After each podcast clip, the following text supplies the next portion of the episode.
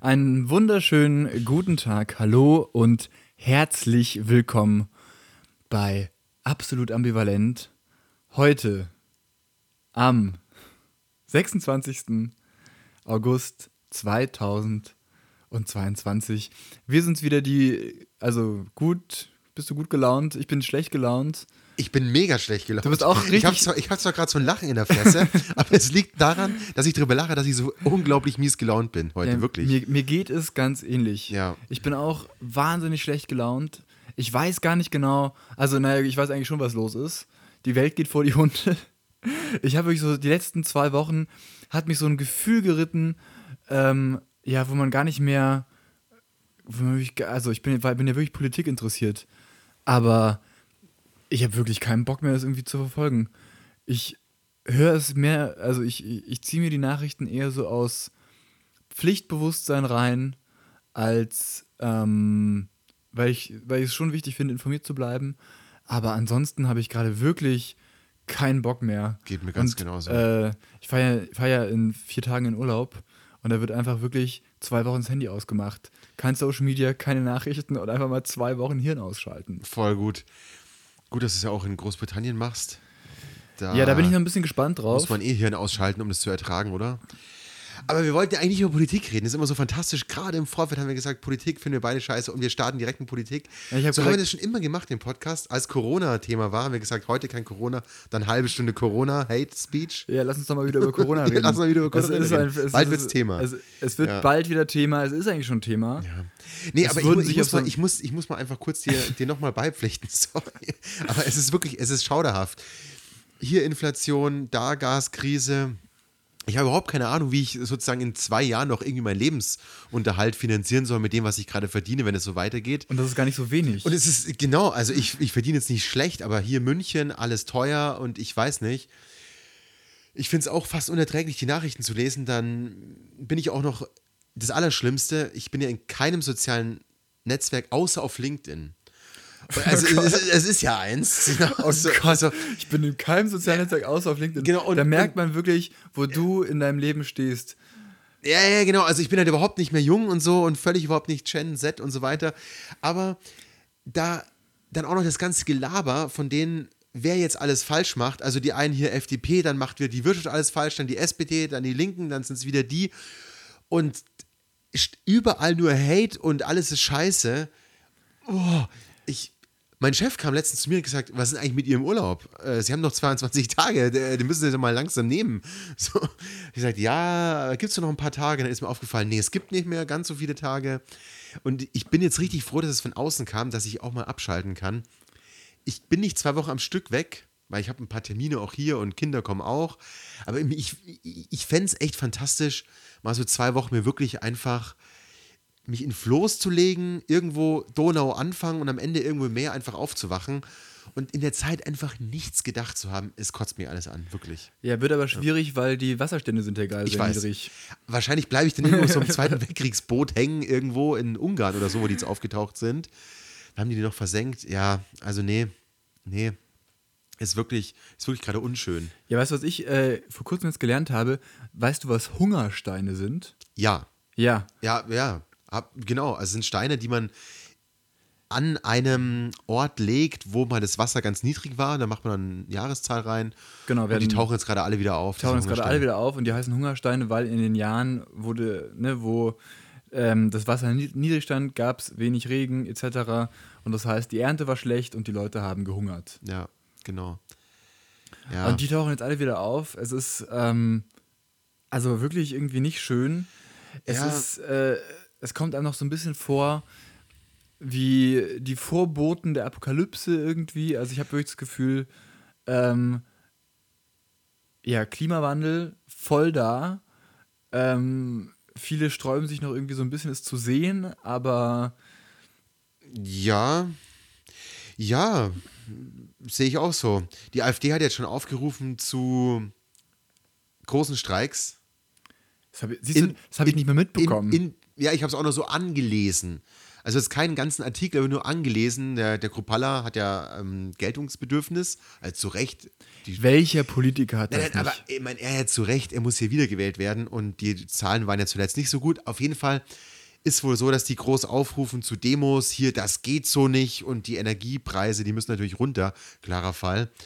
Das ist gerade Stand der Dinge, was ich so mitbekomme. Und ich freue mich schon auf richtig eine aufgeheizte Stimmung. Das ist immer gut, wenn in Deutschland Leute aufgeheizt werden. Gerade passend 30 Jahre Rostock-Lichtenhagen. Hä, Sagt dir genug, oder? Alter, was, was war denn da in Rostock los? Im Fußball, hast du es gesehen, im Fußballstadion, wo sie irgendeinen Banner gebastelt haben mit den Sonnenblumen? Nee. Die Nazis? Nee, aber die, Skinhead, äh, die, die, die, äh, die, die, die Hooligan-Nazis, Nee. die das dann irgendwie noch äh, glorifiziert haben. Nee. Oh, also unfassbar. Ja, sowas, Ja, sowas passt- erfährt passt, man Dann passt zu Rostock. nur auf dem einzig wahren äh, sozialen Netzwerk Twitter. Ah, ja, ja, absolut, mit. absolut. The Truth-Netzwerk ist das noch? Ja. Nee, ähm, du weißt, Rostock-Lichtenhagen vor 30 Ja, Jahren. selbstverständlich. Ja, genau, selbstverständlich. klar. Ja, Wer es da- nicht weiß, einfach mal googeln. Ja, ja, ja, ja, na klar. Klar, nein, ich meine so wegen der Diskussion, sonst hätte ich es kurz Ja. erklärt. Ähm, nee, klar. Es wird toll. Erklär's es doch vielleicht mal, gut. Es erklär's doch mal gut. für unsere Zuhörer, was Rostock liegt. Also wer es nicht kennt und jetzt noch nicht gegoogelt hat, schon währenddessen ähm, auf seinem Tablet oder auf seinem dritten Smartphone, liebe Gen Z, nee, dann, ähm, es war vor 30 Jahren so, dass in Rostock-Lichtenhagen, also ein Stadtteil von Rostock, äh, gab es ein, eine Asylunterkunft oder eine Unterkunft mit sehr vielen Vietnamesen und dann kamen mal Nazis auf die Idee, vor lauter Hass und hier Wände, alles scheiße, wir fackeln die mal ab. So, und haben dann auch Molotow-Cocktails reingeschmissen. Und das Allerschönste war, die, ähm, es gab nur so ein paar Täter, aber die anderen Bewohner außenrum, die haben dann sich dazugestellt und haben Beifall geklatscht und die Polizei, wie man sie so kennt, sei jetzt mal, wenn es gegen die Richtigen geht, dann wird schön zugeschaut. Und damals wurde dann auch eben schön zugeglotzt, wie die schön abfackeln. Also es sind, ich glaube, es ist niemand zu Tode gekommen, soweit ich weiß. Aber es war halt so kurz vor Spitze auf Knopf und ich meine, haben, die haben ganze Häuser angezündet mit Familien drin und die Menschen außenrum haben Beifall geklatscht und die Polizei hat, hat zugesehen. Also an der Stelle mal krasses Demokratie- und Staatsversagen. So, nicht allgemein hier, wir sind ja kein Verschwörungspodcast, noch nicht. Aber ja, so ging es damals zu. Und jetzt finde ich es eben sehr passend, dass die AfD jetzt nochmal Stimmung machen will. So.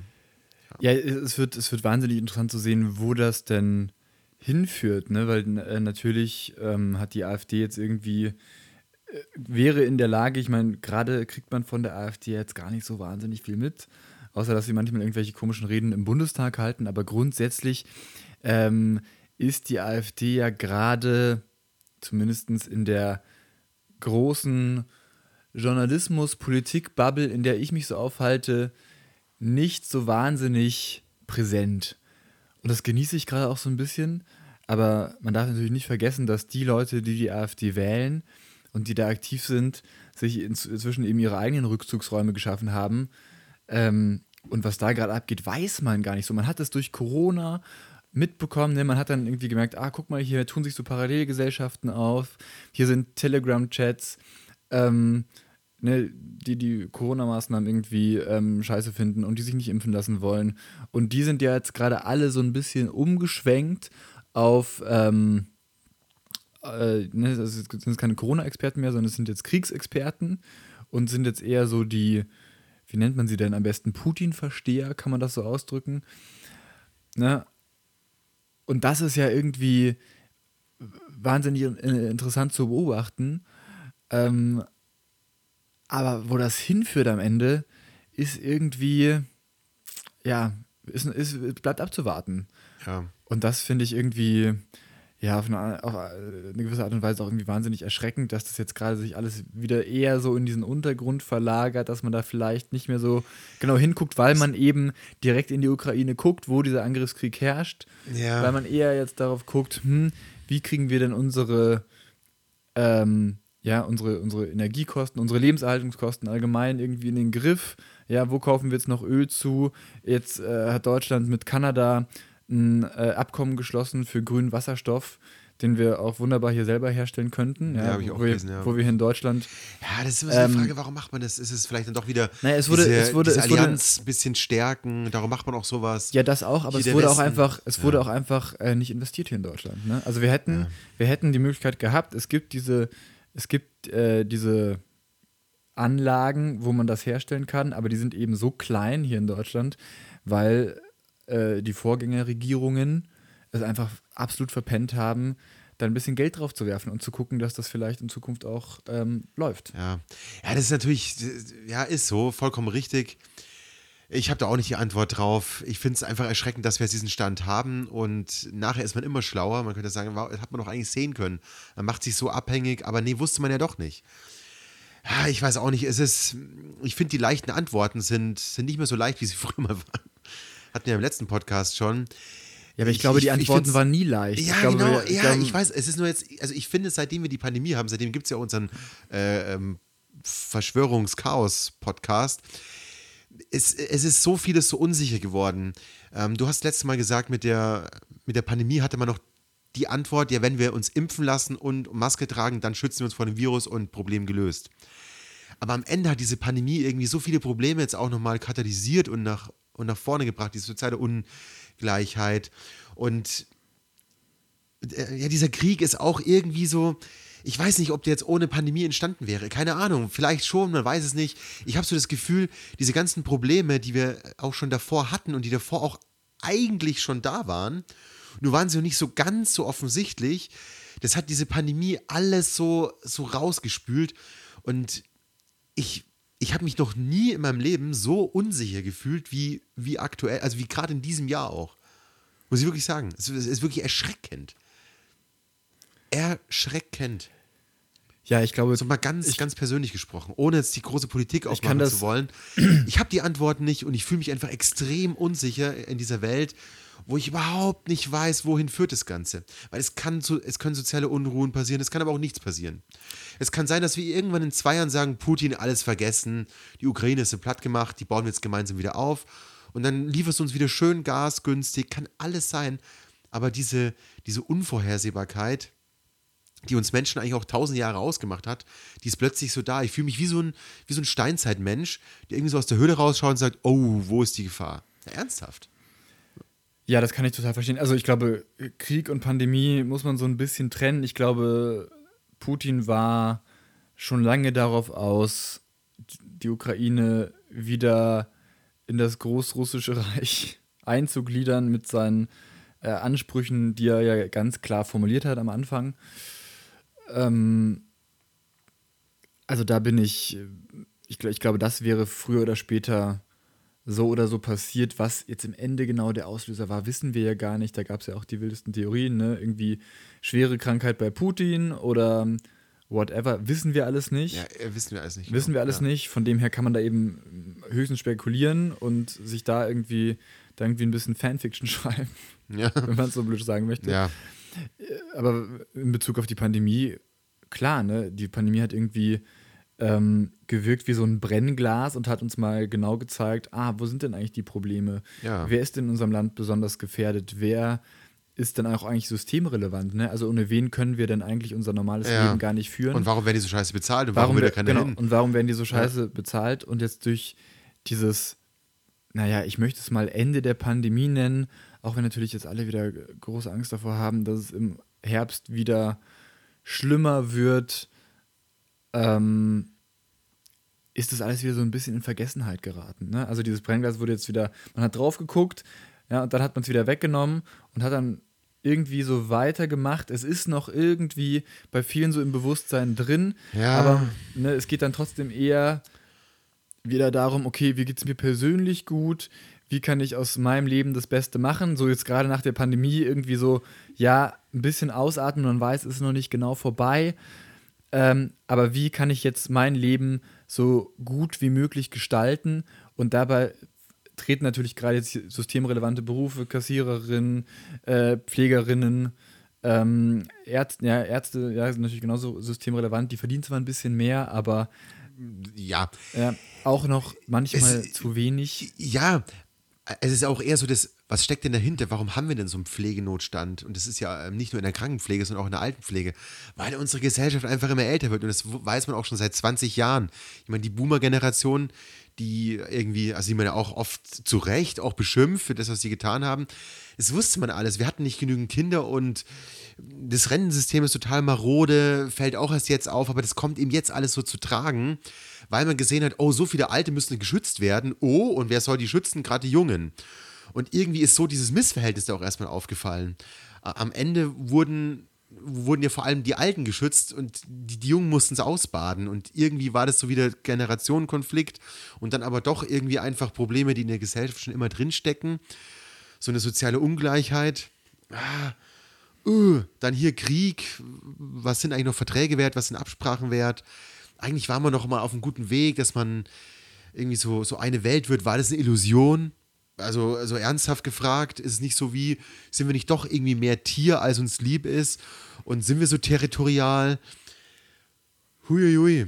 Da sind so viele, so viele Fragen offen und äh, kannst du keine Antwort finden, weil es keine gibt.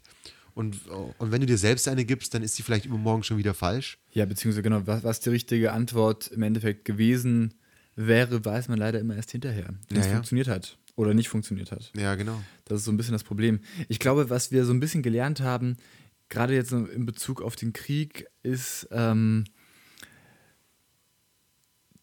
dass, die, dass wir lange diesem Mythos aufgesessen sind, was wahnsinnig lange Zeit so eine wahnsinnig gute oder so ein wahnsinnig guter Lösungsansatz schien. Und das war dieses Konzept von Wandel durch Handel. Ja. ja. Es hat, hat, wurde irgendwie tausendmal als Parole runtergekloppt. Ja. Ähm, also ne, wir haben mit Russland na, ähm, haben wir Handel getrieben, haben uns Öl besorgt, haben da irgendwie wirtschaftliche Beziehungen aufgebaut. Ähm, Vor allem auch mit China zum Beispiel ist da ja, natürlich Paradebeispiel. Genau, auf, auf, auf, China wäre ich jetzt als nächstes gekommen, ja. die ja im Prinzip, wenn man sich das so anguckt, da reist eine US-Politikerin nach Taiwan und das, was China macht, ist das gleiche wie Russland. Erstmal schön an der Grenze Truppen auffahren. Ja, die haben nicht nur mit Truppen gleichen, die haben, die haben, die haben sogar Raketen ins Meer geschossen, ja. ein paar Kilometer vor die Küste. Also, Aber und China mit dem, mit dem, gleichen ja. weirden Machtanspruch, ne, was Taiwan angeht. Taiwan heißt ja auch Republik China. Oh, das ist tatsächlich. Und hat, hat offiziell nie zu China gehört. Ja, ganz, ganz schwieriger Punkt. Ich habe mich da tatsächlich mal, äh, waren SZ ein paar Sonderartikel drin. Sehr, sehr schwierig, vor allem wir Europäer sind ja jetzt oft nicht so drin. Ähm, also ich weiß, dass Taiwan nach dem ähm, Zweiten Weltkrieg, wo vor allem die Japaner die äh, Chinesen vor allem ja. überfallen haben und dort einen Vernichtungskrieg geführt haben, wurde danach in einem Vertrag, also in einem internationalen Vertrag festgelegt, dass ähm, alle Bereiche, die vorher zu China gehört haben und von Japan besetzt wurden, auch wieder an China fallen. Und dazu gehörte Taiwan. Das heißt, China beru äh, beruft sich tatsächlich auf einen uralten Vertrag, der direkt nach einem Krieg ähm, versprochen wurde und dann nicht umgesetzt wurde. Und dann haben die irgendwann mal ihre Unabhängigkeit erklärt. Da gab es dann auch. Genau, äh, nach Mao, nämlich. Ja, genau, aber und, deswegen. Genau, das, und das dann wurde es anerkannt und genau die, das ist genau die gleiche Situation wie mit der Ukraine, die ja auch mal irgendwann zu Russland gehörten, ja. dann ihre Unabhängigkeit erklärt haben, als souveräner Staat anerkannt werden. Ja. Und ne, dann gilt halt nicht mehr irgendwelche alten äh, Geschichten weiß, von an und dazu mal, sondern weiß, es gilt halt Marc, internationales ich, Recht und ich weiß, ich glaube, so einfach ist es nicht. Das glaube ich schon. Ja, ich glaube nicht. ähm, also ich glaube, die Chinesen sind nicht, sind nicht alle. Ähm, ich glaube, die Chinesen sehen das nicht so, aber nach internationalem ja. Recht, was ja, ne, worauf man sich ja so geeinigt hat, ähm, um eben so bestimmte Sachen ja, zu verhindern. Das, das ist, okay, da, da mache ich jetzt mal wieder den, den, ähm, den besten Whataboutism, aber passt in dem Fall warum gibt es keinen ähm, anerkannten Staat Palästina? Also sorry, die haben auf jeden Fall ähm, eine Berechtigung, werden aber nie anerkannt. Das ist halt ein hei sauheikles Thema. Ich meine, da sollte man vielleicht die Finger von lassen auch. Aber es ist so, warum wird der Staat nie anerkannt? Es ist auch so, Deutschland war mal geteilt und dann war auch ein Land, also beide Länder waren anerkannt, auch international. Also es ist einfach so. Und, und trotzdem hatten, hatten wir das Gefühl, wir gehören zusammen. Ja, es liegt doch Moment so mal ganz kurz, aber also gerade wegen ja, Whataboutism. Nee, nee, nee, Moment mal. Und zwar diesen Staat Palästina, den gab es ja in der Form davor auch gar nicht. Oder liege ich da jetzt komplett falsch? Nein, aber wie du gerade gesagt naja, also. Nee, also wir hatten, wir hatten. Ähm, also Israel gab es vor allem früher nicht. Israel gab es vorher nicht. Also ich Es jetzt nee, nee, nur es- ganz, es- nee, nee, ganz ist- kurz Trigger, wegen ist Triggerwarnung. Also ich bin nicht dafür, dass äh, der Staat Israel nicht kein, kein Recht hat, aber gleichzeitig zu Israel hat auch Palästina ein Recht, weil Israel ist vor ähm, 80 Jahren etwa einfach Ja, hingepflanzt 47, worden. Da gab es 47, genau. gar nichts. Genau, aber auf eine andere Art und Weise als jetzt Taiwan oder die Ukraine. Ne? Wir hatten Ja. nämlich, ne, weil wir hatten, ähm, d- das war, es, es war ja eine britische Kolonie und ja, war britische Kolonie. Also es gab, es gab äh, französische Kolonien, britische Kolonien, wenn, ich, jetzt, Okay. wenn ich jetzt nicht ganz falsch liege. Und ne, dann haben die Briten das Land so aufgeteilt, als sie sich zurückgezogen haben. Und dann gab es eben plötzlich den, also ne, dieses ganze Gebiet, Indien, Pakistan, das war ja alles mal, war ja alles mal so eins. Und dann hat Großbritannien gesagt, so, das ist jetzt der Teil für die Muslime und das ist jetzt der Teil für die Hindus, zum Beispiel. Ja? Und deswegen hast du heute den Staat Indien, hinduistisch, und dann hast du daneben den Teil Pakistan, die ja irgendwie ethnisch, und ich hoffe, ich trete jetzt wirklich niemanden auf den Schlitz, Ne, die kommen aus einer Wurzel Genau, die kommen aus einer Wurzel, Ja. haben verschiedene Religionen und ich hoffe, ich fasse das jetzt wirklich korrekt zusammen. Ne? Aber deswegen, gibt- da gibt es ja auch noch diesen ganzen Kaschmir-Konflikt zum Beispiel. Ja, ja, ja. Wo es Genau. eben um, wieder, wieder um Gebiete Also- geht, wo Indien sagt, hm, gehört zu uns, Pakistan sagt, nee, gehört Genau. zu uns. Und so, hat jede, und so hat jede Region ihre kleinen Konflikte und größeren Konflikte. Falklandinseln gehören plötzlich England, haben die Argentinier für sich beantwortet. Also Genau, es, richtig. gibt, es gibt überall auf der Welt. Okay, aber um jetzt, um jetzt Kleine und größere Problemchen. Palästina, Ja. Ne, äh, der Großbritannien hat ja dann nach Ende des Zweiten Weltkriegs gesagt, okay, wir müssen jetzt irgendwie, und ich hoffe, ich, ich paraphrasiere jetzt hier Ja. wieder, wir müssen jetzt irgendwie dieses, diese Problematik lösen, dass Juden keinen Staat haben. Und ich meine, da hat man sich natürlich wieder, ich meine, deswegen ist der Vergleich weird, weil man hat sich ja dann darauf geeinigt, dass man den Juden ein Stück Land gibt, was sie vor tausenden von Jahren mal hatten. Genau. Ja. Das heißt, man beruft das sich heißt, wieder auf irgendeine Zeit, die Genau, und das äh, gar nichts das- mehr mit der jetzigen zu tun hat. Genau, Deswegen richtig. passt es eigentlich voll Genau, gut. aber dieser Staat Palästina war davor eben nicht wirklich existent. ja, aber das ist, Man hatte, das da, ist, man hatte eine Volksgruppe in diesem Land sitzen. Also ich finde es gut, dass es heute wieder so, so, so ambivalent zugeht, weil ich finde es überhaupt nicht klar und ich finde den Vergleich extrem passend, weil jede, jede Region hat Aber- mal irgendwann mal irgendwem irgendwie gehört. So. Oder mal irgendwann mal nicht, weil da Genau, hat kein richtig. Mensch gelebt. So. Genau, richtig. Und genau, und ähm, Taiwan, jetzt, jetzt sagen wir, okay, oder ich habe gerade gesagt, naja, nach dem Zweiten Weltkrieg wurde das so festgelegt. So. Jetzt sagst du, naja, aber dann haben die ihre Unabhängigkeit. Das heißt, du machst den Marker bei Unabhängigkeitserklärung und ich mache den Marker bei nach dem Zweiten Weltkrieg. Wer hat da jetzt recht? Hm, weiß ich nicht. Du sagst internationales Recht. Ich finde es nicht so easy. Und internationales Recht ist, war immer schon fluide. Ja. Das, das, Und das, ist genau, der, der schwierige Punkt. Punkt. Das ist genau der schwierige Punkt. Woran machen wir fest, ob ein Staat jetzt legitim ist? Da hast du, da hast du vollkommen recht. Ähm, aber genau wie Israel eben ne, wo gesagt wurde, so, ihr kriegt hier ein Stück Land und hier habt ihr, könnt ihr einen Staat Israel errichten oder was auch immer man da gesagt hat. Genau, genauso ist dieser Stand ja anerkannt heutzutage, zum Glück und zu Recht. Ja, von, von Durch- vielen, aber nicht allen. Ja, es gibt natürlich Leute, von denen ist es nicht anerkannt, das ist richtig. Genau. Aber Israel ist zum Glück anerkannt. Hätte man jetzt natürlich auch wieder sagen können, auf, auf welcher Grundlage, aber am Ende ist die Grundlage immer, ja, wie in jedem Spiel, wie in jedem Ding, ne, wir machen jetzt eine Regel auf und diese Regel hat jetzt Bestand. Und wir erkennen, also ne, bei Mensch ärger dich nicht, Du hast vollkommen recht. bei Mensch ärger dich nicht geht es am Ende darum, warum darf ich jemanden rausschmeißen? Naja, weil das sind halt die Regeln. Ja, genau, aber Oder wenn er- sagt, Kinder sagt, ja, aber ich, ich, wir halten uns so an die Regeln hier, wir hatten einen Vertrag und plötzlich sind die Vertragsbrüche, die erklären den eigenen Staat, wir haben doch immer noch Recht und nur weil jetzt seit Ja. 60 Jahre vergangen sind, haben wir doch deswegen nicht mehr Recht. Also nicht, dass ich jetzt hier eine China, ähm, Ja, ja. ähm, zu China verteidiger werde, ich finde nur diese klaren Antworten, wenn jetzt China Taiwan angreift, ganz klar völliges Unrecht.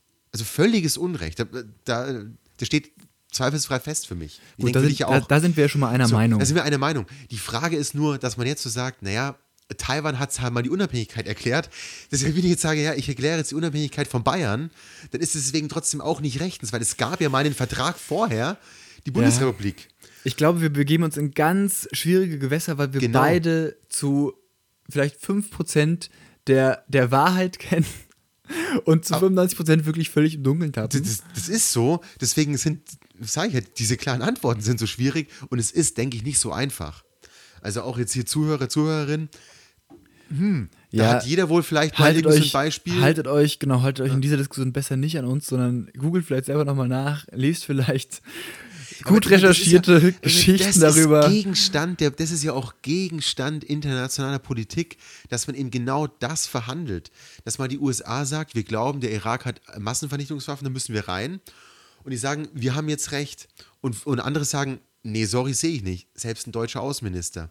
Und China sagt jetzt, naja, wir halten uns doch nur an die Verträge von, von 45. Also der Vertrag und, und. Taiwan, und Taiwan sagt, ja, aber wir haben unsere Unabhängigkeit erklärt ähm, 1900 XY.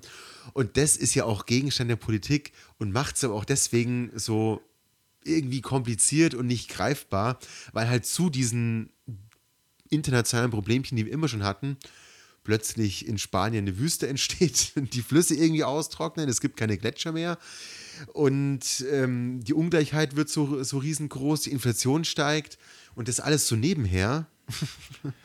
und diese ganzen Effekte, die dann noch kommen, wenn es so weitergeht, das ist so diese ganze Summe dann an, oh mein Gott, bitte gib mir einfach eine Decke und da wird schon alles gut drunter. Ja, ich möchte gerne bei China bleiben, aber zu einem anderen Thema kommen. Es gibt gerade von der Süddeutschen Zeitung einen unglaublich guten neuen Podcast und der heißt The Great Firewall. hast, du zu, hast du schon reingehört? Nein, ich höre nur unseren Podcast. Du hast nur unseren Podcast. Deswegen, Und- und- deswegen haben wir so viele Lanz und Hörer. Brecht. Nein, ich Deswegen- höre ihn immer nur einmal, aber ich höre nur unseren Podcast und Lanz und Brecht. Okay, naja gut. Okay, deswegen haben wir so viele Plays. Weil du Wie gesagt, nur, ich höre nur einmal. okay, naja, nur- okay. nur einmal. Nur einmal, nochmal und dann nochmal. Und Lanz und Brecht, naja gut, okay. Ähm, interessante Auswahl, weil im Prinzip ist es ja eigentlich das Gleiche. Also ich finde, wir sind ein bisschen besser, aber ja. Zwei, zwei Männer, die ähm, ja ganz gut informiert sind und ihre Ideen austauschen. Genau. Ja, ich, äh, bei The Great Firewall geht es, ähm, wie der Name schon so ein bisschen spielerisch verrät, um das chinesische Internet, wie Zensur funktioniert, wie ähm, das Internet überhaupt da funktioniert, wie die Menschen sich übers Internet organisieren.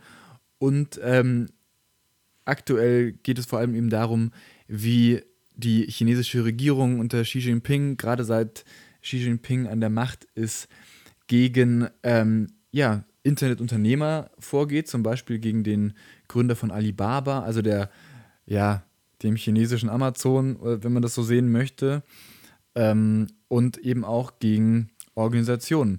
Und das gar nicht so offensichtlich macht, sondern einfach durch Zensur, und zwar ganz subtile Zensur, Sachen einfach aus dem kollektiven Bewusstsein so auslöscht. Ja, also in der neuesten Folge geht es eben zum Beispiel um eine ähm, ange um einen angemeldeten Studentenclub. Ja, also es gibt in China so Elite-Unis und die haben so Studentenclubs. Ja, da kann, weiß ich, wenn du gerne Tischtennis spielst, kannst du Tischtennis spielen. Und dieser Club im Speziellen war eine Vereinigung, die sich, ähm, ja, wo sich, wo sich ähm, Leute aus der LGBTQI-Community irgendwie zusammenfinden konnten, sich austauschen konnten. Ähm, also da sind keine wahnsinnig unanständigen Sachen oder so passiert, sondern es ging wirklich eher so darum, wie kann ich als schwuler Mann, lesbische Frau, bi, queer, wie auch immer, wie kann ich irgendwie leben, wie finde ich mich in der Gesellschaft zurecht, die in, in China ja wirklich noch sehr konservativ ist. Ähm, und um mehr ging es eigentlich gar nicht. Und eines Tages ähm, war dann diese Seite, äh, na, die sind ja nicht so über Facebook organisiert, sondern eher über WeChat, also so ein Pendant zu WhatsApp, mit dem du aber eben noch viel mehr machen kannst. Du kannst da dein Gesundheitszertifikat zum Beispiel hochladen, ja, jetzt während Corona, du kannst damit bezahlen. Ähm, du machst da eigentlich auch deinen ganzen E-Mail-Verkehr drüber. Ja, E-Mails werden gar nicht mehr geschrieben. Ähm, und diese WeChat-Gruppe war eines Tages auf einmal weg. Ja, weil das halt nicht so in den Kram gepasst hat. Ja, wahrscheinlich der Regierung, dem Regime. Und dann wird sowas eben aus der, so, so rausgeschnitten aus der Gesellschaft und wird dann irgendwie wegignoriert. Mit der Hoffnung wahrscheinlich, dass man, dass die Schwulen dann nicht mehr schwul sind. Okay. Oder, oder so. Ja, oder zumindest halt Angst haben, sich, also man weiß ja von den Uiguren zum Beispiel, dass sie dann auch plötzlich einfach verhaftet werden und dann jahrelang weg sind, niemand wird informiert. Und sowas ist ja, macht ja auch einen Terrorstaat aus, dass solche Dinge dann auch nicht angesprochen werden, du keine Rechtsgrundlage hast und du dann denkst, oh Gott, jetzt ist die Gruppe weg, vielleicht bin ich morgen weg, ich halte mal lieber die Fresse zu irgendeinem Thema. Ist es so eine klassische weiße Ja, es ist- es ist- Methode, ist- so eine cleane Methode, Ja. Angst und Schrecken zu verbreiten. Ja, beziehungsweise, ja, nee, was heißt nicht nur Angst und Schrecken zu verbreiten, verbreiten, weil, also gegen die Mitglieder der Gruppe wurde jetzt im Gegensatz zu den Uiguren jetzt nicht vorgegangen. Ja, aber so subtil eben. genau, aber sie also ich, wurden meine, ich kann natürlich mit einem Panzer vor diese, sag ich mal, vor dem, vor dem Haus von diesem Gründer stehen. Das wirkt dann irgendwie total martialisch und auch einschüchternd oder die Gruppe ist einfach weg. So, hm, und keiner weiß was. Ja. Also auch wie in Russland plötzlich äh, stirbt einer, man weiß nicht wie, am Ende kommt raus, war vielleicht Polonium, hm, so. Ja, Novichok. Genau, plötzlich fehlen irgendwie Familienmitglieder. Hm. Ähm, so, ja, also halt ein moderner, ein moderner Terrorstaat. Früher mit Gestapo, sag ich mal, und mit KZ oder Gulags und so Ich weiß weiter. noch nicht, und ob ich es Terrorstaat nennen würde. Ich würde es eher Unrechtsstaat nennen. ja, es ist halt irgendwie so, so eine Art von weißen Terror. Du weißt, wenn du deinen Mund aufmachst, dann kann irgendwas passieren, aber du weißt nicht was. Also ist natürlich jetzt nicht besser, aber es ist halt moderner, weil nicht so nachweisbar. International kann man immer sagen, wie, ist doch nichts. So, wir haben da Umerziehungslager, Ja. wenn überhaupt, und wie, wie das eine Fabrik da ist, da ist doch gar nichts. Und das macht man halt heutzutage dann immer, immer versteckter und immer subtiler, wie du schon ich- gesagt aber, hast. Ja, aber ich finde es eben ganz spannend, jetzt gerade eben am Beispiel von Russland, ich weiß gar nicht, wie du das siehst, aber sollte man vielleicht langsam mal überlegen, hm, China war Wandel und Handel auch immer wichtig, wir haben irgendwie so, so eine neue Seidenstraße an China bauen Das lassen. ist, das ist genau das, ich, für- ich wollte gerade, aber also, ja, Ja, können irgendwie für, für 3 Euro ein T-Shirt aus China bestellen. Ähm, also warum, ne, weil äh, wir, wir hätten ja die Tools, um ähm, Shopping aus China zum Beispiel gar nicht mehr so attraktiv zu machen. Ne? Es gibt ja durch, durch, Zölle, durch Steuern, durch Das ist, was das ich was. ist genau der Punkt, den ich nochmal ansprechen wollte, weil du vorhin gesagt hast, Wandel durch Handel ist so irgendwie gescheitert. Ja, Und ich wollte auch nochmal darauf zurückkommen, wir sind dann irgendwie über ja darauf, wollte, darauf wollte ich ja gerade zurück. Genau. Ähm, ich habe keine gerade raus Antwort. Ich finde es nur auch ein Symptom einer, sag ich mal, verkorksten Welt, die das überhaupt zugelassen hat, dass wir Scheißklamotten, sorry, aber billig produzierte Klamotten unter menschenunwürdigsten Bedingungen produzierten Klamotten hierher schiffen, nur damit wir uns pro Jahr 45 T-Shirts kaufen können. Why? Also am Ende landen die auch noch auf dem, irgendwo in Afrika und vermüllen dort noch alles, werden verbrannt. So. Ja, und sind nicht nachhaltig aus Baumwolle, Gen- sondern aus Plastik. Nichts, genau, genau so ist es. Also wie, wie konnte unsere Welt so weit kommen? Und es ist einfach, sorry, aber ganz klar, es ist dieser kapitalistische Wachstumsgrundgedanke, noch billiger, noch mehr. Und natürlich hat auch China davon profitiert. Also da ist auch Wohlstand entstanden, aber halt auch immer zu welchem Preis. Es ist vollkommen richtig. Man muss wirklich festhalten, der Kapitalismus hat viele Gesellschaften wohlhabender gemacht. Unsere und viele andere auch. Es gibt immer Verlierer, die waren sie vielleicht schon immer, aber es gibt viele, viele Gewinner. Auf der, nur auf der finanziellen Wohlstandsseite. Aber der Planet Erde war nie in dieser Rechnung drin.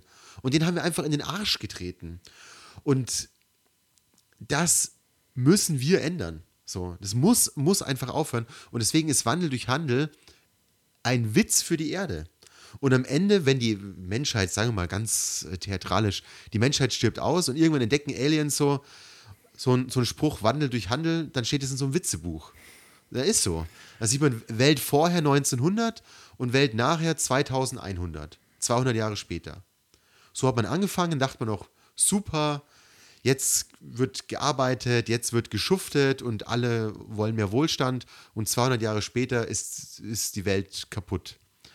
So, und das sollten wir, ja, jetzt sind wir wieder bei diesem Fuck-Thema und das sollten wir jetzt einfach begreifen, das ist einfach eine Illusion, weil du hast schon gesagt, Mythos, es ist ein, es ist ein Mythos, den wir immer noch aufrechterhalten und nebendran merkt man schon, es, ist, es passt nicht.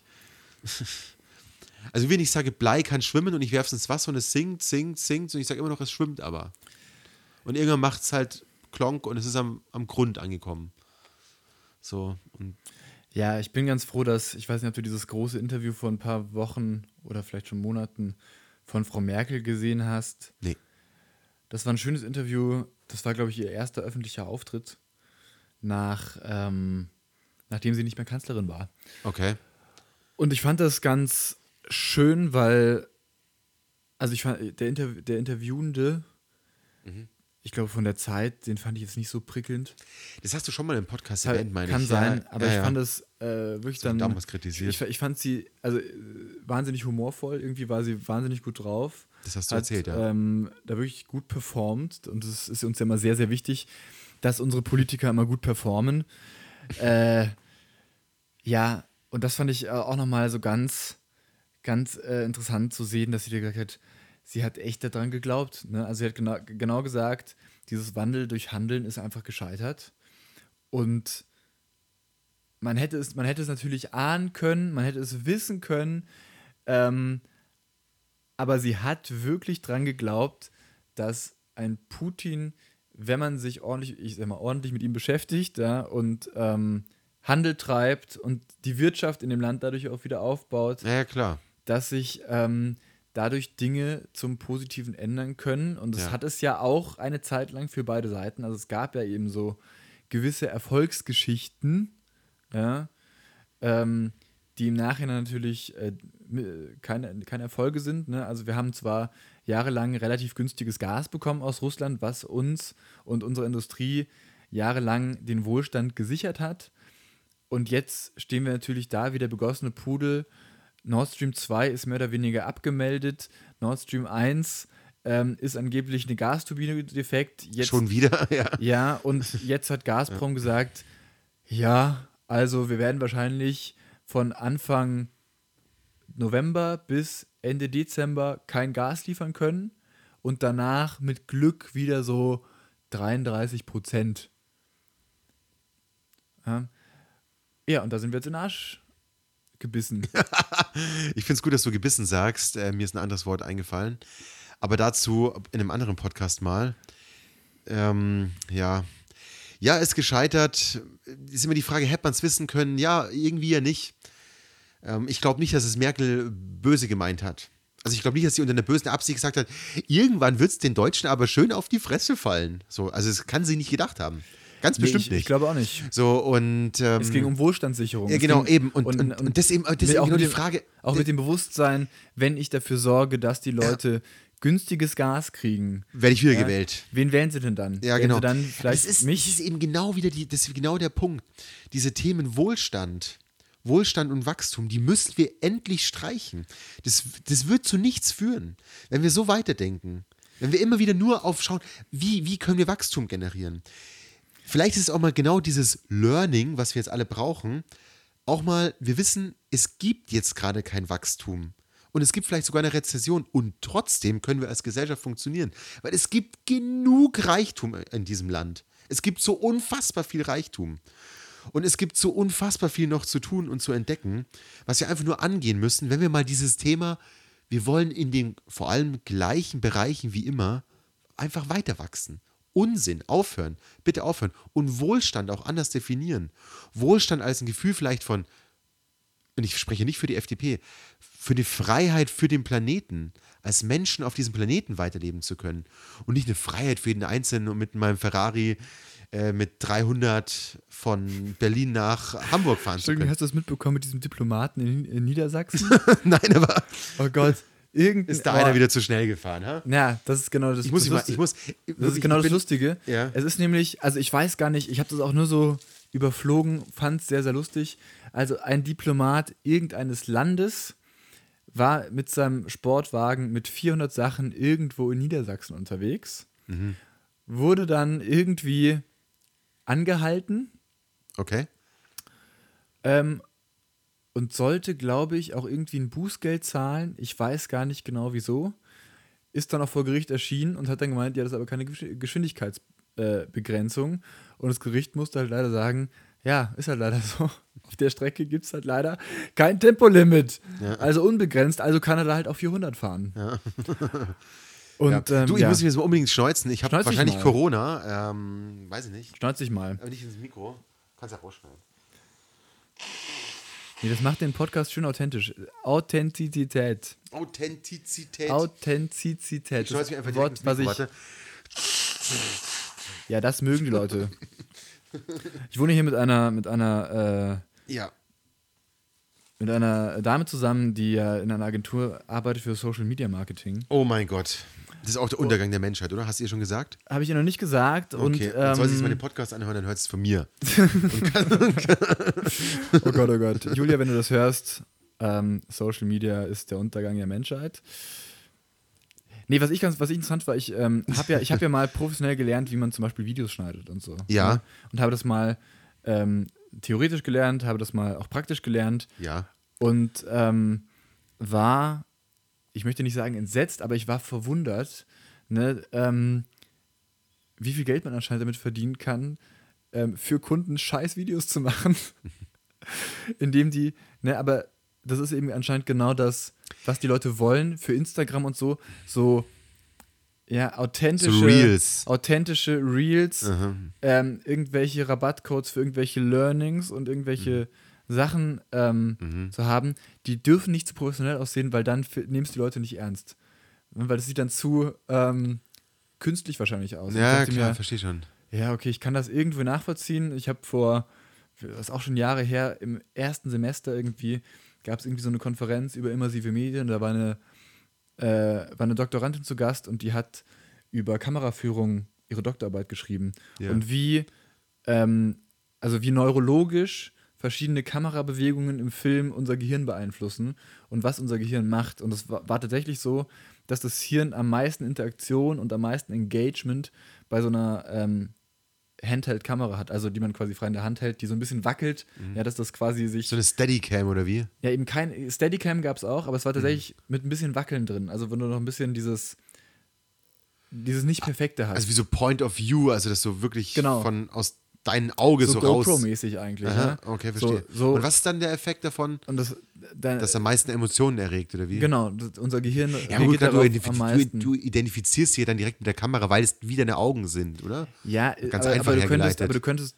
also du könntest ja, also ich muss das kurz erklären, das Experiment, was sie gemacht hat, Ja. war quasi fünfmal, glaube ich, vier oder fünfmal ähm, die gleiche Einstellungen, also Augenhöhe ungefähr, und du bist quasi am Ende auf einen Gegenstand raus draufgegangen, um ähm, ja, um Spannung zu erzeugen im Prinzip. Im ersten Shot ist das mit dem Zoom passiert, das heißt, du bist gefolgt und am Ende wurde dann drauf gezoomt. Verstehe, ja, Dann gab es das Ganze eben mit einer Steadicam. ja. Also für alle, die nicht wissen, was eine Steadicam ist. Eine Steadicam ist eine Kamera, die quasi ähm, an den Körper geschnallt ist, sehr gut ausbalanciert, So Gewicht genau dranhängt, mit Gewichten dran ist, dass, die Kamera ruhig ist. dass die Kamera sehr ruhig frei zu bewegen ist vor dem Kameramann. Und es gab noch einen Dolly-Shot, also auf so einem Wagen, wo es langsam rangeschoben wurde, Steadicam und am Ende gab es eben die äh, von der Hand gehaltene Kamera. Und das Ergebnis war eben, dass, ähm, ne, also am wenigsten Engagement hattest du beim Zoom, am zweitwenigsten hattest du beim Dolly-Shot und dann Steadicam und die. Engagement in dem, in dem äh, Sinn heißt Es ging, dann, es, nee, nee, es, ging, es ging nur darum, die Leute, die das gesehen haben, Ja. wurden an, ähm, wurde das Gehirn verkabelt mit Sensoren am Also einfach, wie viel Gehirn Reaktionen Und es wurde okay, quasi. Alles elektromagnetische Stimulation im Kopf gemessen. Alles klar. Mhm. Ja? Und eben als, ne, also du hast quasi Sachen, die man in der Filmtheorie eigentlich schon seit langem weiß, wurden so eben nochmal neurologisch, Verstehe. experimentell untermauert. Du Verstehe. hast also endlich die Technik gehabt, Verstehe. um das ähm, zu beweisen. Wie sind wir da jetzt draufgekommen? Über schlechte Jobs und ähm, scheiß Arbeit und trotzdem viel Kohle einsacken? Ja, es ging eigentlich gerade um Social Also, Media Marketing genau, und diese, ja. diese Werbespots. Ich weiß nicht genau, wo ich damit hin wollte Ich auch nicht. in diesem Moment. Ähm, ich musste nur, Es, es ging um Wachstum und Wohlstand und Ja, ich habe gesagt, das ist der Untergang der Menschheit. Vielleicht bist du deswegen auch auf die Filmbranche Ja, gekommen, dass die der da- Untergang der Menschheit sind, weiß ich aber nicht. Ich glaube nicht. ich glaube, die Filmbranche, ich glaube, Kunst ist tatsächlich nicht der Untergang der Menschheit, auch wenn das ja schon oft prophezeit wurde. Auf gar keinen Fall. Es ist nämlich genau das. Ich glaube, dass wir Menschen viel mehr Kunst brauchen, als dass wir uns das eingestehen. Und dass äh, der, der Untergang der Menschheit sind eher die BWLer. Ich schimpfe einfach so gerne über BWLer. Und ich habe vermutlich am Ende recht. Menschen haben schon immer einfach von sich aus Kunst betrieben. Einfach an, aus Spaß an der Freude. Menschen lieben es, künstlerisch und kreativ zu sein. Ganz natürlich. Und irgendwie hat unsere Gesellschaft das den meisten abtrainiert, dafür, dass es dann andere braucht, die ihnen das auch noch ähm, zeigen können. Also natürlich ist heute alles viel professioneller. Ich will jetzt nicht eine ganze Sparte irgendwie heruntersprechen oder herunterreden. Aber es geht darum, Kunst, das, genau das brauchen wir. Wir brauchen nicht unbedingt mehr Kohle, wir brauchen mehr uns einbinden in unsere Gesellschaft, mit, mit, mit irgendwas auch immer. Also so als soziale Wesen. Uns unsere Umwelt selbst über- gestalten. Also brauchen wir dann vielleicht nicht mehr einfach soziales Engagement, soziale Aktivitäten? Ja, also auch, eher aber ich ein meine- Gefühl ich von meine- Gemeinschaft, um auch wieder als Kollektiv, als Gesellschaft handeln zu können. Ja, das ist sind natürlich nicht, das ist- also das ist natürlich die Frage. Sind wir nicht irgendwie nach zwei Jahren Pandemie, wo wir uns alle irgendwie isoliert haben, dadurch vielleicht noch egozentristischer geworden und genau, du brauchen hast- du hast eigentlich genau recht. wieder dieses Gemeinschaftsgefühl, also gemeinsame Erlebnisse, gemeinsame Die ne, Frage ist, das war, war das in den letzten 100 Jahren da? Ich glaube eben nicht.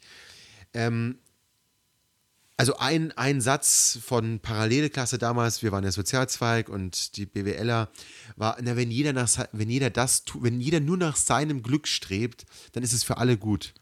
Und ich glaube, ich hatte schon mal im Podcast gesagt, meine ganz einfache Frage war dann, was ist bei einem Hedgefondsmanager? Der macht nur, was ihm gefällt. Dem ist aber scheißegal, was mit der Welt passiert. Da geht es nur um seinen eigenen Profit.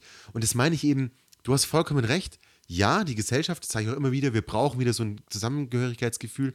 Ich bin mir aber unsicher, ob das mit solchen Punkten wie mehr Wohlstand und mehr Wachstum gelingt. Ja, oder, ich ja gerade gar nicht oder, gesagt. Nee, nee, nee, nee, nee, genau. Das wollte ich auch gar nicht unterstellen. Das wäre nur mein, mein Thema. Und gerade nochmal darauf zurück auf Kunst. Wir müssten uns wieder viel mehr, wie können wir denn gemeinsam Kunst schaffen? Weil da steckt so viel drin, auch an Symbolik, wie du das auch gerade sagst. Gemeinsam an so einem Kunstprojekt zu arbeiten. Nein, ernsthaft, das, das setzt so viel frei. Ja, jetzt mal du, du musst, nee, nee, du, du musst, ich, ich muss gerade Sorry, ich bin auf LSD. Nein. Nein, Qu- Nein, Quatsch. Aber es ist doch, es ist wirklich so. dieser Podcast wird ihm präsentiert von LSD. Von LSD, dem leichten ähm, sensorischen Dehydrator. Nein, keine Ahnung, ich weiß es nicht. Nee, ich, muss, ich weiß, warum ich so lachen musste gerade. Nee, ich weiß es, nicht. es geht darum, ähm, ich, ich arbeite ja in der Filmbranche Ja. und mache quasi den ganzen Tag nichts anderes, als mit anderen Menschen im weitesten Sinne Kunst zu erschaffen. Ja. Mal mehr, mal weniger. Ne? Es gibt natürlich ganz viele Arten von äh, Produktionen, an denen wir irgendwie beteiligt sind. Viel Werbung, ähm, aber eben auch viele Serien und äh, Kinofilme etc. Ja. ähm, oder Fernsehserien etc. Ähm, und deswegen finde ich das so lustig, weil jetzt nur mal so erfahrungsgemäß so, entsteht da selten mal ein Gemeinschaftsgefühl, sondern oft, oft gibt es eben auch ganz viele Konflikte und ganz viele Krisen, was Ja, weil lauter Narzissten in der, in der Branche ja, arbeiten. Also, äh, Sorry, es, aber mal, es, kannst gibt, es gibt sicher einige, ähm, nicht alle, also ich habe tatsächlich in der letzten Zeit ähm, sehr gute Erfahrungen gemacht, gerade mit den Leuten, ne, ich arbeite ja vor allem irgendwie ähm, mit der Regie zusammen, äh, also vor allem mit der Regie, mit den äh, ersten Regieassistenten, die sind ja so meine Ansprechpartner ähm, und selten dann eben noch, also dann habe ich noch das Kostüm und so, Aufnahmeleitung, das sind so die Leute, mit denen ich zusammenarbeite. Und das klappt gerade aktuell tatsächlich ziemlich gut und ähm, ne, man hat sich ja inzwischen auch so ein bisschen eingearbeitet und ähm, ne, da, da schaut man eben schon, dass alles funktioniert und harmoniert, aber ne, wir erleben ständig irgendwelche Konflikte mit uns, ja, ähm, oder eben im ganzen Team, wo dann Leute kündigen.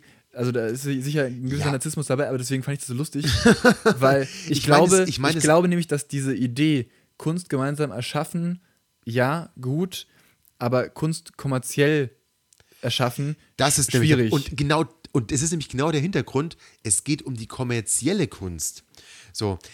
Und wenn ich das ein bisschen weitertrage, jetzt nicht unbedingt auf die Kunst, also auf ein, ein Filmwerk oder ein, ein Bild schaffen, sondern eher so, wie erschaffe ich mir meine Umwelt?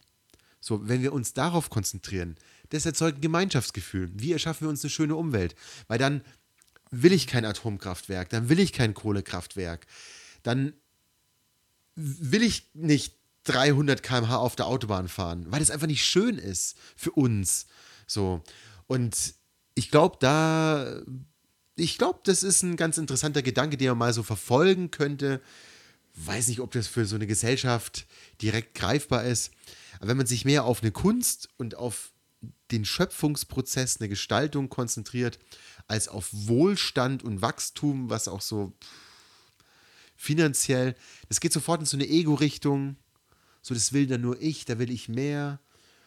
Und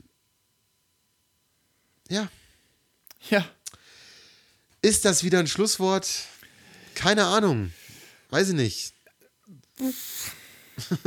du überlegst noch. Ja, ich- alter ich- ich- Narzisst. Ja, ich bin wirklich derjenige, der, ich bin wirklich immer in der Position, wo man, glaube ich, am wenigsten Narzisst sein kann. Ich musste gerade nur an meine letzte Regiebesprechung ähm, denken, ja. ähm, wo es, ich überlege gerade kurz, ich habe ich, habe hab ich eine NDA unterschrieben? Nein, habe ich nicht. Eine was? eine NDA, ein Non-Disclosure Agreement. Ah, ja, das ist klar, auch, also, ähm, ich darf mit meiner, mit meiner, mit unserer Geschäftsführerin, darf ich an einem Kinofilm arbeiten und zwar ist das der neue Eberhofer-Krimi, wo ich mich sehr darauf freue, weil ich finde die, die Reihe wirklich irgendwie lustig und schön und es ist eine schöne Komödie. Aber nicht der jetzt schon rauskam, sondern noch ein Nee, neuer. der, der, der neue. Also Okay. der, es, es kam jetzt gerade ins Kino. Ja. An dem können wir nicht mehr arbeiten, Ja, weil ja, der ist ja klar. schon fertig, sondern es geht um den nächsten. Ähm, und ich kann auch schon, glaube ich, schon sagen, wie er heißt. Re-Ragout Rendezvous. Ist alles schon, ist, das Buch ist schon draußen dazu. Es basiert auf einer Buchreihe von Rita Falk. Das Buch gibt's schon. Es ist äh, auch schon bekannt, dass, ähm, dass der quasi veröffentlicht wird. Sag jetzt einfach nicht zu viel vielleicht. Einfach nur um Ja, mögliche. Auch, auch die Story ist im Großen und Ganzen schon bekannt. Okay. Ich möchte, ich, ich fand es nur lustig, weil ähm, wir in eine Diskussion geraten ging, äh, sind. Und zwar geht's da um, ging es um Rollenbilder und so. Und wie werden, ähm, wie werden Frauen in Filmen dargestellt, wie werden Minderheiten in Filmen dargestellt, etc. Ähm, und wie das eben in diesen Büchern und in diesen Filmen passiert. Ja, kann man ja so objektiv sehen, wie, werden, wie wird mit ähm, Frauen umgegangen, wie wird mit Männern umgegangen ähm, und was für eine Wirkung hat es denn auf den, auf den Zuschauer eigentlich, ja? Und wie, also wie will der Regisseur, wie will die Produktion, dass der Zuschauer das sieht und wie wird es vielleicht wirklich vom Zu- Zuschauer, vom Rezipienten wahrgenommen. Und da ging es dann nämlich wirklich auch darum, dass zu Recht gesagt wurde, hm, das Frauenbild ist zum Teil ganz schön problematisch dargestellt. Und mein Gegenpunkt war dann eben, naja gut, aber es geht ja vielleicht auch genau darum, diese, dieses Machotum und diese, ähm, wie nennen wir das denn, dieses Show-Gehabe so darzustellen ähm, und damit eben auf eine kunstvolle Art und Weise umzugehen. Und es war eine super interessante Diskussion, ähm, weil auch zu Recht gesagt wurde, naja gut, das kannst du jetzt vielleicht so sehen, ne, dass das, das ist Kunst und dadurch zeigen wir jetzt irgendwie das, das, das wahre Ich der Gesellschaft auf dem Dorf. ja. Auf der anderen Seite lachen dann wahrscheinlich vielleicht auch genau die Leute wieder drüber, die sich genauso verhalten. Ja, die Und andere fühlen Frage sich, ist- Und fühlen sich darin bestärkt, obwohl du vielleicht genau das Gegenteil damit bewirken kannst. Also- Gleiche Diskussion, es gibt zum Wolfgang Petersen ist gestorben. Der Ja, Regisseur, klar, hab ich der berühmte deutsche Regisseur. klar. Und dazu ähm, wurde eine Doku veröffentlicht über die Dreharbeiten von dem Film Das Boot. Mhm. Und ich habe zu dem Film eine besondere Beziehung, weil ich eben auf diesem Gelände arbeite Ja, ja. seit vielen Jahren. Ähm, und es ga- gab in dieser Doku aber so, noch so ein paar Stories, die ich noch nicht kannte. Zum Beispiel eben, dass Wolfgang Petersen lange vorgeworfen wurde, dass er einen kriegsverherrlichenden Film gemacht hätte, weil er die U-Boot-Besatzung menschlich darstellt. Und das Ziel war aber eben genau das andere. Ja, also eben genau ein, ein Antikriegsfilm zu machen und die Schrecken des Krieges so wahrheitsgetreu wie möglich zu zeigen. Und das Ganze hat sich erst geändert, nachdem man äh, sich von der Kinoversion entfernt hat und eine längere Sechs-Stunden-Version rausgebracht hat. Ja, ja, Weil da kenn- ist dann, hab- du kennst die kenn Story die. auch?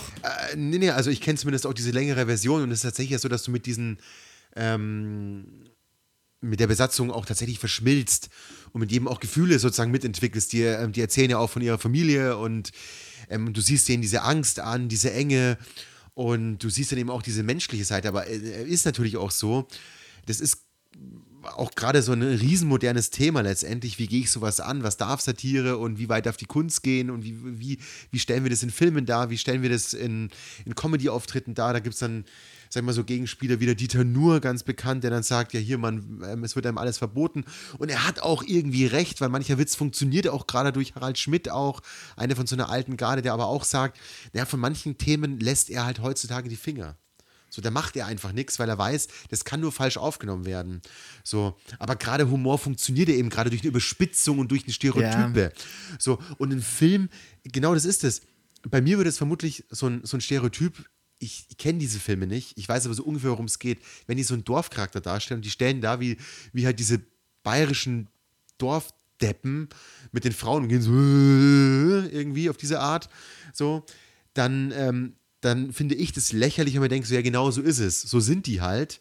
So, und vielleicht lachen aber die, die das aus diesem Dorf sehen, denken sich so, ah, stimmt, so gehen wir mit der Resi schon immer um, das machen wir auch weiter, finden wir voll lustig. So. Die Frage ist, ändert der Film irgendwas an den Tatsachen? Vermutlich nicht. Und ändert der Film irgendwas bei denen, die es eh so finden? Vermutlich nicht. Und ändert der bei mir irgendwas? Vermutlich nicht. Sondern es ist eben viel mehr als so ein Film. Und. Er wirkt höchstens verstärkend in beide Richtungen. Genau. Aber das. Aber vielleicht auch nicht. Vielleicht denkt sich irgendwie so ein Bayer, als haben die uns aber echt saublöd dargestellt. So sind wir doch eigentlich gar nicht. Ich weiß es nicht.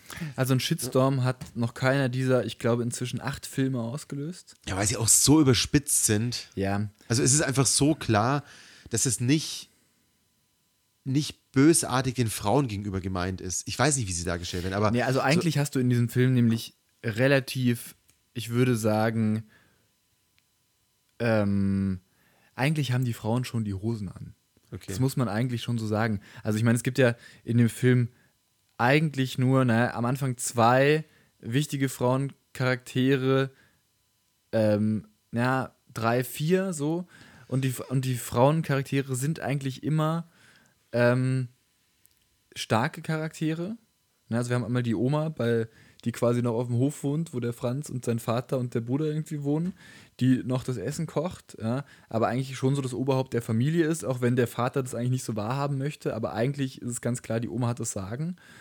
Ähm, dann gibt es eben die, die Freundin von Franz, ähm, die Susi, die auch absolut die Hosen anhat in der Beziehung. Und ähm, ja, dann gibt es manchmal noch so, so Seitencharaktere, ne, die aber, was eigentlich aber auch eigentlich immer erfolgreiche Frauen sind. Ja, okay. Bis so ein Frauencharakter Charakter fällt mir jetzt spontan ein, ähm, der wird nicht so positiv dargestellt. Okay.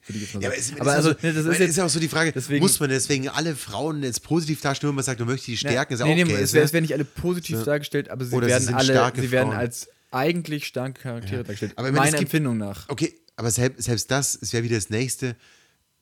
Ist ein Film nur dann gut, wenn er sozusagen Frauen nur stark darstellt, weil es gibt auch in der Gesellschaft schwache Frauen, genauso wie es schwache Männer gibt.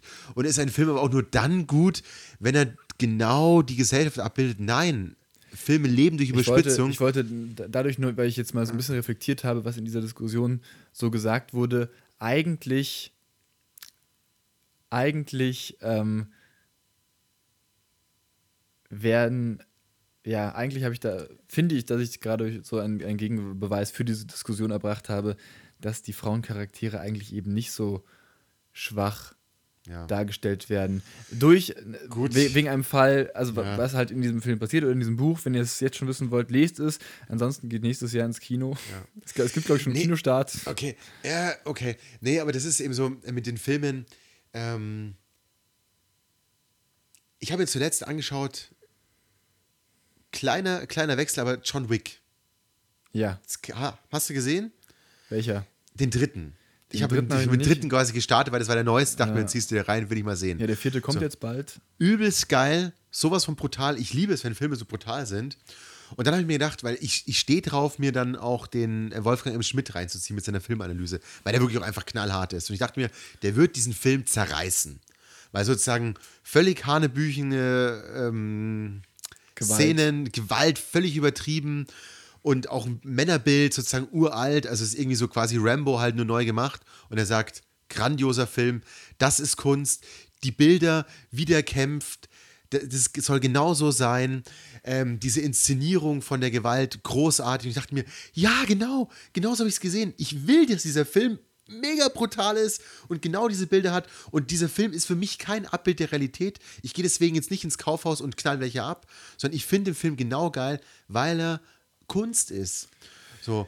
Und man ja, das kann ist ja wie, nicht, das sind ja, das sind ja die neuen, das sind die neuen, oder wie die Werke von, weiß ich, Hieronymus Bosch oder ja. so, der ja auch unglaublich brutale Bilder gemalt hat, ja. ähm, die ja auch funktioniert haben, die damals ja auch ne, wo auch Leute gesagt haben, oh, jetzt werden die Leute aber gewalttätig, weil sie schauen sich jetzt hier dieses Hieronymus Bosch-Bild an.